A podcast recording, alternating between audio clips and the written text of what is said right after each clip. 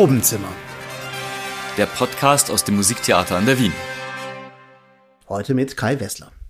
Während der Proben zu unserer Neuproduktion Romeo et Juliette hatte ich die Gelegenheit, mit der Regisseurin Marie-Eve Signerol über ihre Sicht auf das Stück und ihre Inszenierung zu sprechen. Unser Interview fand diesmal nicht während einer Matinee statt, sondern wir hatten schon zwei Tage vorher die Gelegenheit, uns über ihre Gedanken auszutauschen. Charles Gounods Romeo et Juliette erzählt die wohl bekannteste Liebesgeschichte des Theaters und man kann wahrscheinlich sagen, dass jeder, selbst Menschen, die normalerweise nicht ins Theater gehen, ungefähr wissen, worum es bei dieser Geschichte geht. Was war dein Ansatz oder was war dein Bedürfnis, diese Geschichte auf der Bühne neu zu erzählen? First of all, in this uh, libretto, we are focusing on the Capulet family and not on the Montague family. So for me, the best focus was to be on the character which is surrounded by the, Capulet family. Uh, I wanted a feminist character because I think she is. Um, and um, I choose that the, the muse will not be the woman, but the man. So Romeo. That was uh, the first point, the departure of the, the main concept. Also fast eine Art Umkehrung der klassischen Geschichte. Nicht die Julia ist das Objekt eines aktiven Mannes, der sie begehrt, der auf sie zugeht, sondern umgekehrt, Romeo wird zum Objekt einer sehr aktiven, einer sehr selbstbestimmten Julia. Romeo und Julia ist voller ikonischer Theaterbilder. Also es gibt die berühmte Balkonszene, die jeder vor Augen hat. Es gibt die Duelle, es gibt die Sterbeszene, viele, vieles mehr. Also es war die Nachtigall und nicht die Lerche, ist beinahe sprichwörtlich geworden. Braucht man diese Bilder in einer Inszenierung oder muss eine Regie heute ganz neue Bilder erschaffen? I think I never try to bring new things. Uh, I work with a scenographer who wants always to a new approach with the scenography. Me, I am more focusing to be um, to be touched by the character. So I needed to be touched by my character to be able to drive them somewhere. Um, somewhere you need to fall in love yourself with Romeo and Juliet to be able to to let the audience falling in love with them and to be touched by um, the uh, the staging, indeed.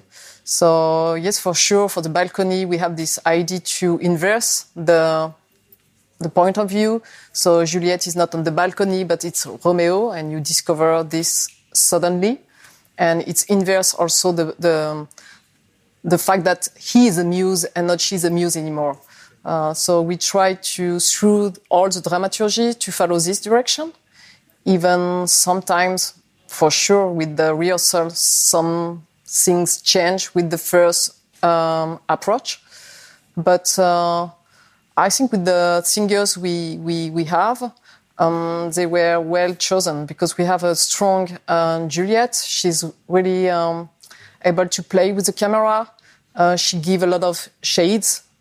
And uh, the romeo i thought at the beginning to have someone maybe more romantic, more soft than her, but indeed with the the singers we we work with, we choose finally to um, find a common point between both of them. Maybe the borderline character. They are both of them are more borderline that we could imagine uh, when we are reading the piece. In Shakespeares Drama geht es sehr stark um die Feindschaft dieser beiden Familien. Das sind auf der einen Seite die Capulets und auf der anderen Seite die Montagus. In der Oper bleiben wir im Wesentlichen bei der Capulet-Familie. Von Romeos Familie lernen wir nur einzelne Protagonisten kennen. Was ersetzt diesen Handlungspunkt in der Oper? Also wie geht Gounod damit um, dass er diesen zentralen Konflikt gar nicht oder kaum erzählt? Unfortunately, I think in the libretto there is not a lot. Um, not it's not not a lot connection with the the piece, the Shakespeare piece. But I think we find the fights in the music. Uh, the music tells the fights between the two families more than the libretto. The libretto is more focusing about uh, feelings, um, how people fight into the Capulet family more than between the two families. So we try to um, refocus it, this fight through um, uh, the cinema world, where two big uh, dynasty of the cinema in 90 in uh, California are, are fighting through inter- interposed movie. And we were really inspired by um, the, family, the Francis Ford Coppola family and Sofia Coppola character uh, for Juliet. Um, and maybe uh, like uh, Robert Redford for the for the Montague family. So we we try to refocus the the fight between the two families through this uh, uh cinema experience. Yeah. Mariev, du benutzt in vielen deiner Inszenierungen Video auf der Bühne. Also es gibt Live-Kameras in vielen der Arbeiten, die ich von dir gesehen habe. Große Projektionen, auch bei Beljaza letztes Jahr am Theater in Wien hast du dieses Mittel benutzt.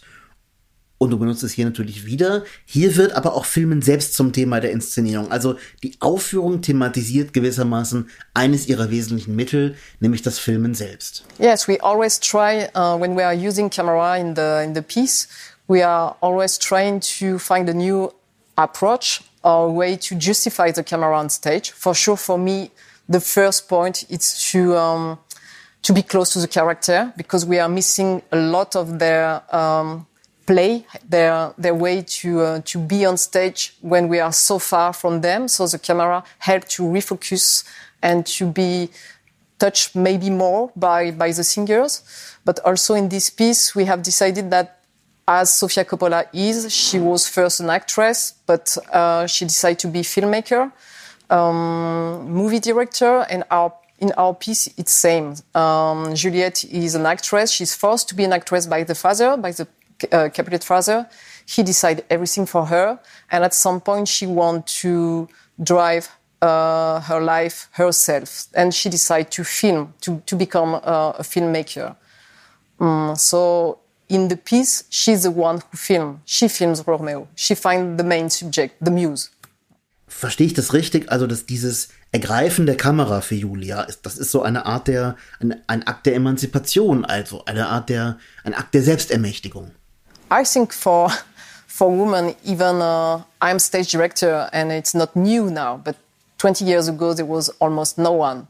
Uh, it's same for composer, it's same for um, conductor, and it was same for filmmaker. So for me to have a woman as a um, operator, as a filmmaker, is not something new, but it's something who tells um, a lot about the the power you got when you do yourself thing, when you tell yourself your own story. So yeah. Kino war jetzt mehrfach das Stichwort. Die 90er Jahre waren ein großes Jahrzehnt des Kinos mit vielen wichtigen Filmen, vielen großen Regisseuren in der Zeit. Ähm, sind Filme für dich eine Art von Inspiration? Also guckst du gezielt Filme, um auf Ideen für Theater zu kommen, oder sind das eher, ist es eher ein Speicher von Inspiration, der kommt, wenn dann die konkrete Geschichte erzählt wird? I think the inspiration for for the work we do in opera is always coming from cinema, dance, theater, um, politics, uh, social networks, and for sure, it's all, the cinema is also based. Uh, maybe more in this case because we are working on a piece who tells a story about two uh, cinema dynasty. So yes, we find the inspiration, and I think it's good to say where come from the idea. Uh, it does it never come from nowhere. We are always inspired by the others. We indeed, I think we do nothing new. We use what we are, um, by, we use our experience, but are looking about our experience. So also, um, I pick up with my team some ideas, and I it's like signing the reference. Uh, we were speaking about Coppola, Sofia Coppola, so we find we are trying to look for un genre um, for the picture also who come from the 90s. So, yeah. Gibt es in der Oper einen musikalischen Moment, eine musikalische Stelle, der für dich ein Schlüssel zum Verständnis ist? Oder vielleicht anders gefragt, welche musikalischen Momente in der Oper inspirieren dich besonders zu der Inszenierung? I don't know if I have one moment who is closest to my heart in this piece. I think it's something I'm looking for how to go into something and to be um, to be driven by the um, tension we are creating on stage. I think the chorus part are really strong in this piece, and uh, I'm maybe more touched by the end of Act Three uh, with the main chorus. Also by the end, because the the music is uh, written totally different than the rest of the piece. This long duet is like endless duets, and um, the musicality has something romantic, but also a kind of deconstruction of the romanticism. So I really like also the, the last duet. Du hast vorhin gesagt, es gibt große Unterschiede zwischen dem Drama und dem Opernlibretto. Empfindest du das nur als einen Verlust oder wie bekommt die Oper eine eigenständige Qualität oder was ist das Eigenständige eigentlich an der Oper? I think we are missing a lot description of the Romeo and Juliet story in the libretto. And me, I was more um, inspired by the music in terms of emotion. But for sure, there is many moments into the piece which is really cinematographic indeed.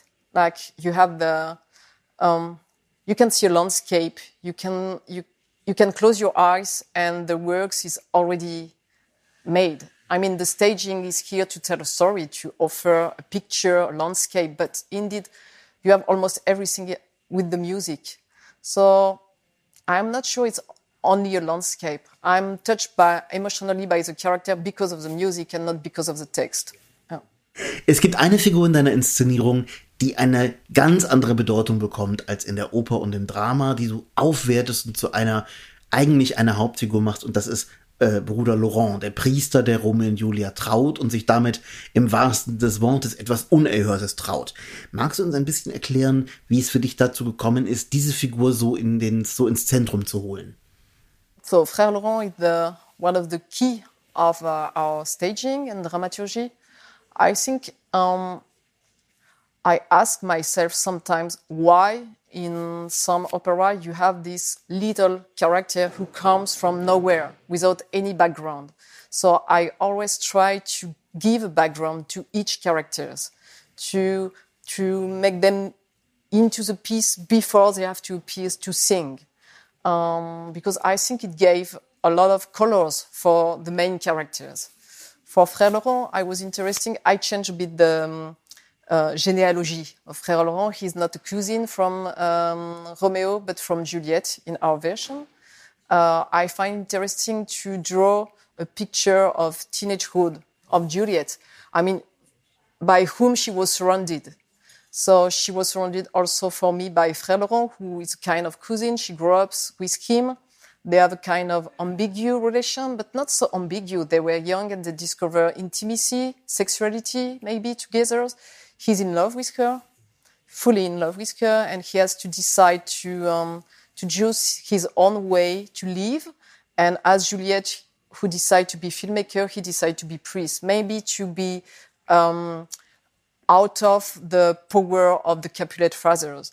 And uh, in this piece, he's the one who someone I don't I don't want to tell the story, but who gives the key to the death. He's really connected with the death even in his words and in the lyrics. So um, it was not so complex to give him more shades and uh, to give him a clump character complexity. Um, so he's the one from the beginning until the end who drive her or who help her to be uh, driven into the the dark world. Ähm, ich habe in deinen Antworten ein bisschen den Eindruck bekommen, dass dieser Konflikt zwischen den beiden Familien, den es bei Shakespeare gibt, dass der für dich eigentlich der Konflikt zwischen zwei Generationen ist. Also die ältere Generation verkörpert durch Capulet, die jüngere Generation verkörpert durch Juliette und auch ein bisschen durch Romeo. Spielt so ein Generationenkonflikt für dich eine Rolle? Magst du das vielleicht zum Abschluss noch ein bisschen erläutern?